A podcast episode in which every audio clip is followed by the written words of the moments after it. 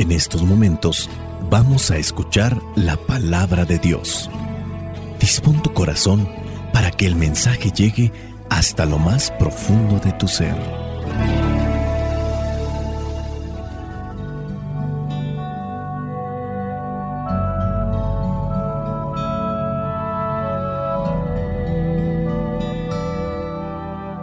El Evangelio que la iglesia nos presenta para el día de hoy corresponde a Marcos capítulo 1 versículos del 7 al 11. Hoy la iglesia en México, por lo menos en Estados Unidos y en otras partes de Latinoamérica, celebra la fiesta del bautismo del Señor. Y con esta fiesta se cierra litúrgicamente el tiempo de Navidad. Veamos pues qué es lo que nos dice Marcos capítulo 1, versículo 7. En su proclamación decía, Después de mí viene uno más poderoso que yo, que ni siquiera merezco agacharme para desatarle la correa de sus sandalias. Yo los he bautizado a ustedes con agua, pero Él los bautizará con el Espíritu Santo. Por aquellos días Jesús salió de Nazaret, que está en la región de Galilea, y Juan lo bautizó en el Jordán. En el momento de salir del agua, Jesús vio que el cielo se abría y que el Espíritu bajaba sobre él como una paloma. Y se oyó una voz del cielo que decía, Tú eres mi Hijo amado, a quien he elegido. Palabra de Dios. Te alabamos, Señor. Señor Jesucristo, nuestro divino Salvador. Gracias te damos por tu infinito amor. Te escuchamos en la palabra, te recibimos y adoramos en la Eucaristía te servimos en los hermanos.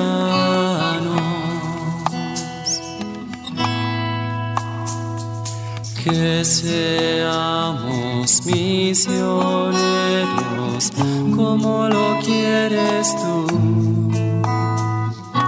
enseñando a los hombres el fuego de tu amor. Vamos a tratar de reflexionar cinco puntos en este Evangelio. El primero, la humildad de Juan el Bautista. Dos, el poder del bautismo. El bautismo es un sacramento.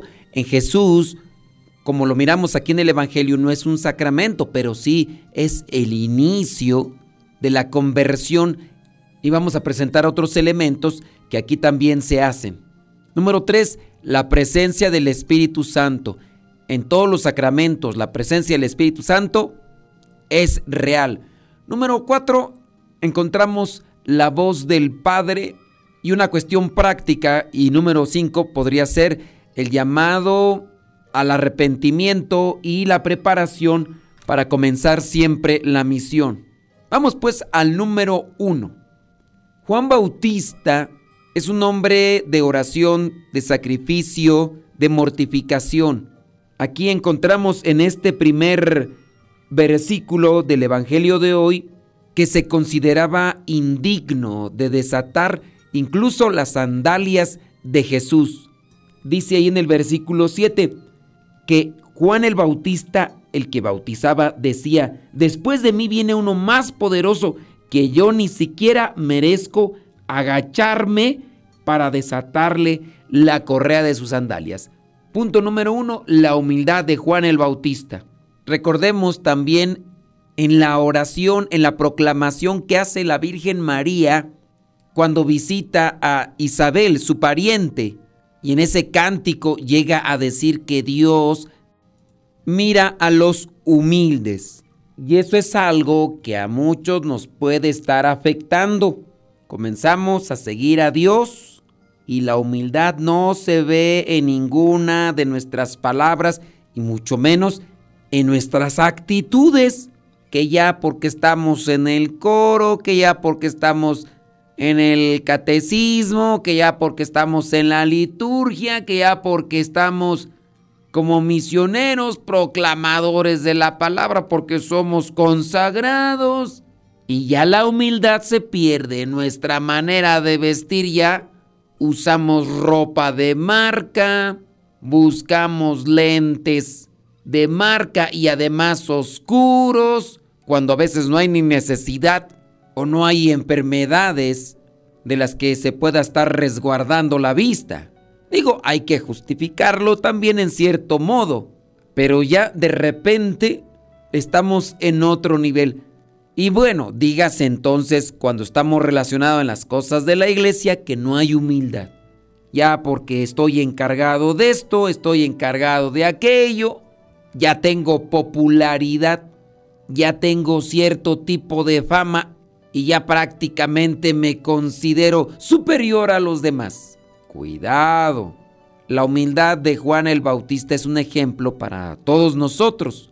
Claro es que la humildad en la relación de la familia también muchas veces escasea ya que la persona cuando no reconoce sus defectos, cuando no reconoce sus errores, obviamente ahí no hay humildad, hay mucha soberbia. Vámonos al punto número 2.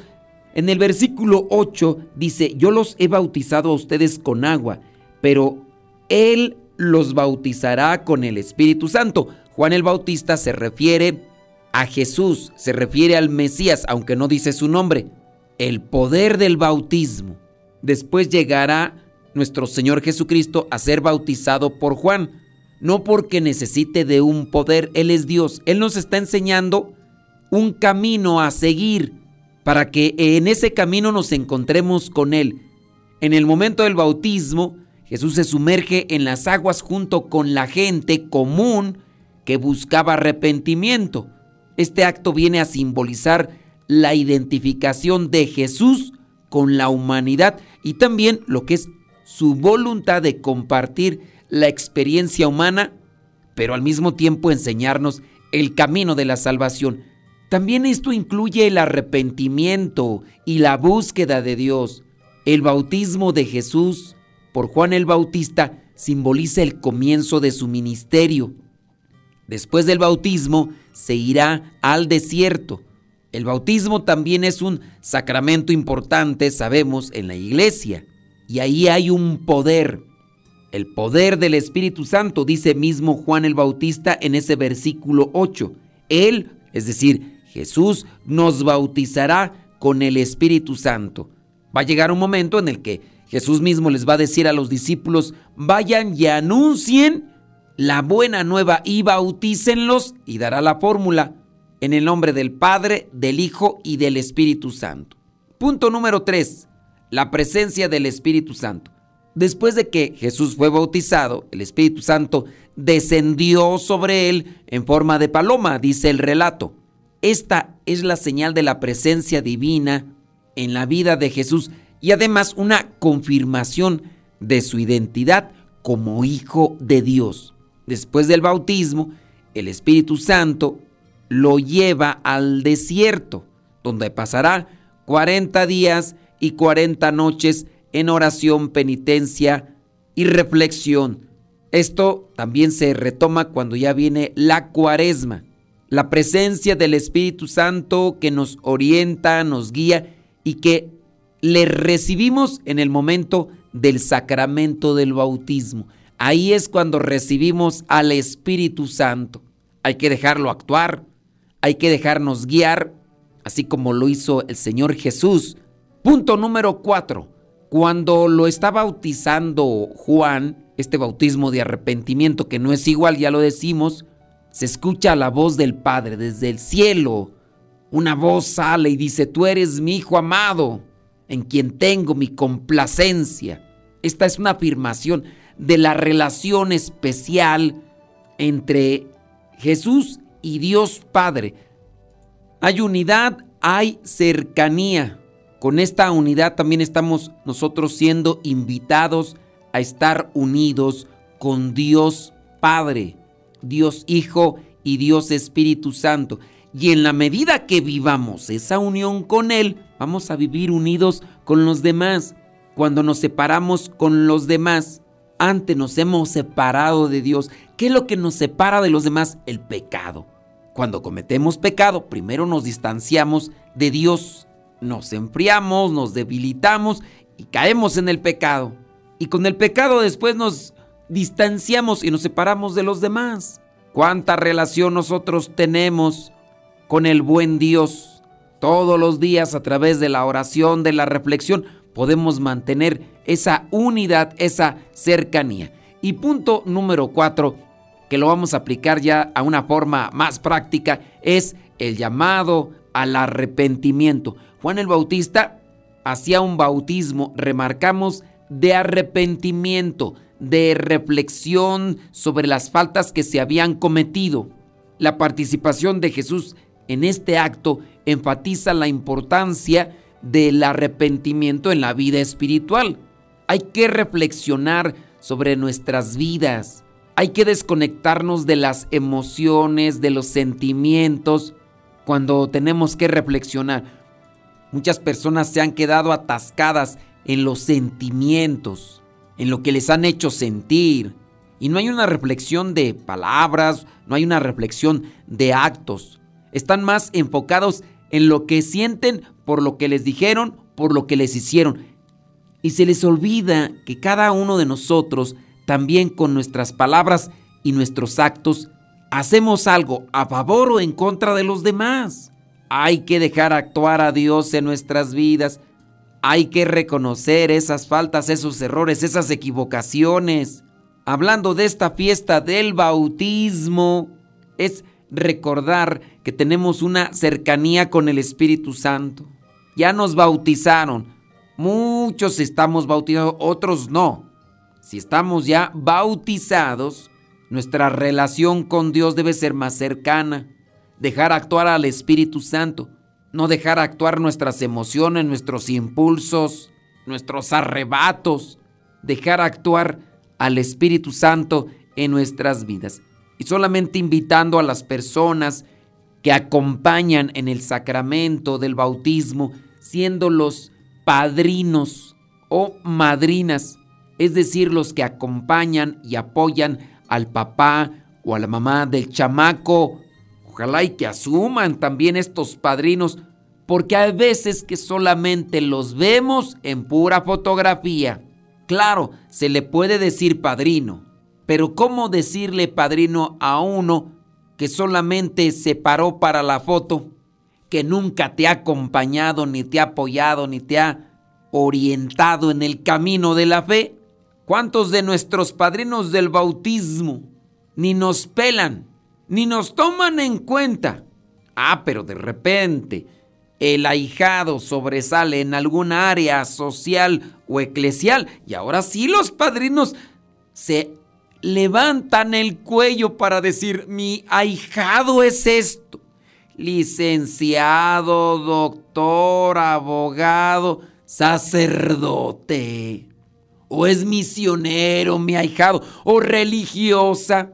Como si fuera mérito de ellos.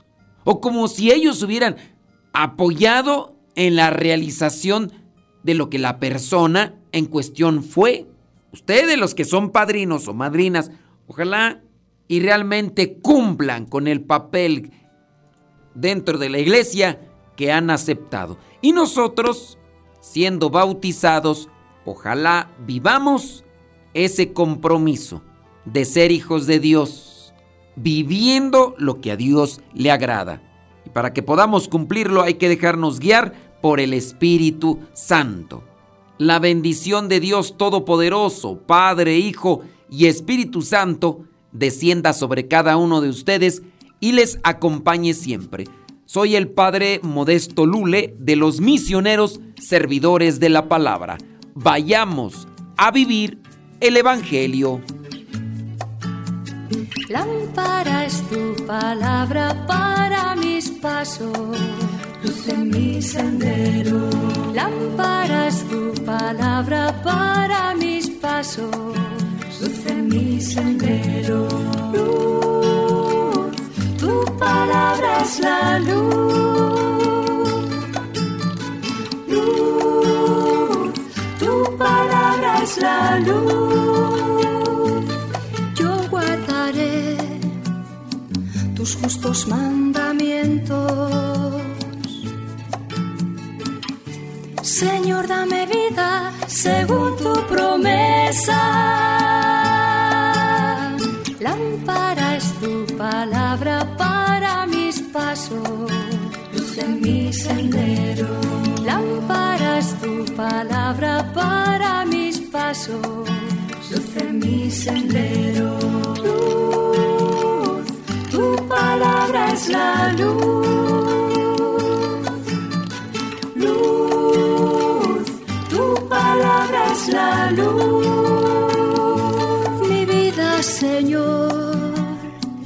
Está siempre en peligro. Señor, sal al camino e invítanos de nuevo a trabajar en tu viña. Señor, sal al camino e invítanos de nuevo a trabajar en tu viña. No importa a qué hora, no importa a qué precio, nuestra paga eres tú y tu reino, y tu reino.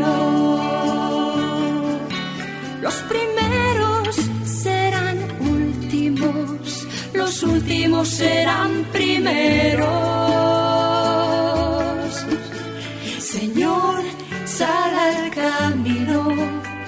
E invítanos de nuevo a trabajar en tu viña. Señor, sal al camino e invítanos de nuevo a trabajar en tu viña. No importa a qué hora, no importa a qué precio,